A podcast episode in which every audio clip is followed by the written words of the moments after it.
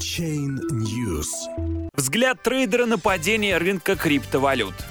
Обвал крипторынка обсуждают, кажется, все.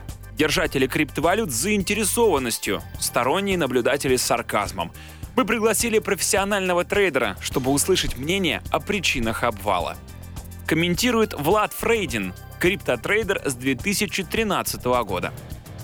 Аналитики рассказывают в блогах, что рынок обвалили киты-инвесторы, которые начали фиксировать прибыль.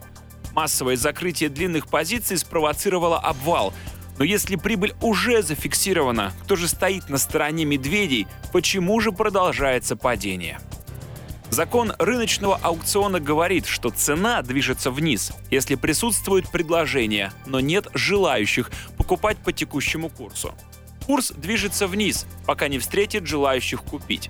Как только большинство покупателей и продавцов соглашаются совершать сделки, цена переходит в горизонтальный коридор. На рынке устанавливается баланс сил.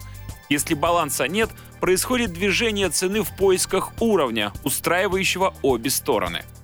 Основная причина падения, как мне кажется, в том, что крупные международные финансовые круги не оценили перспективность нового финансового актива.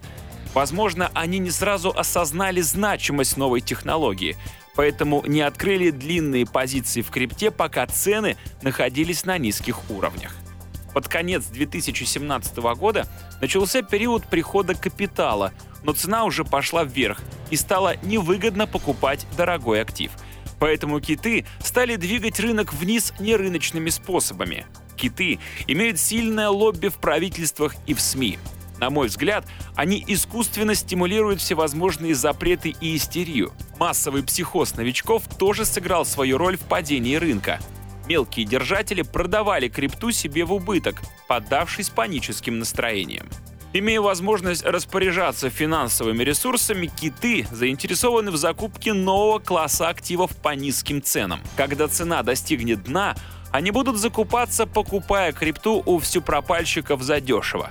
Скорее, в ближайшем будущем будем наблюдать широкий горизонтальный коридор, в котором будут преобладать покупки крупных инвесторов.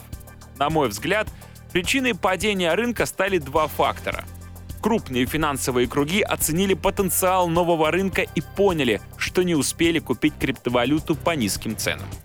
Поэтому киты начали шортить рынок, играть на понижение. Для этого они задействовали все имеющиеся в их распоряжении информационные каналы. Именно с подачи китов рынка в отношении криптосферы СМИ обсуждают преимущественно запреты.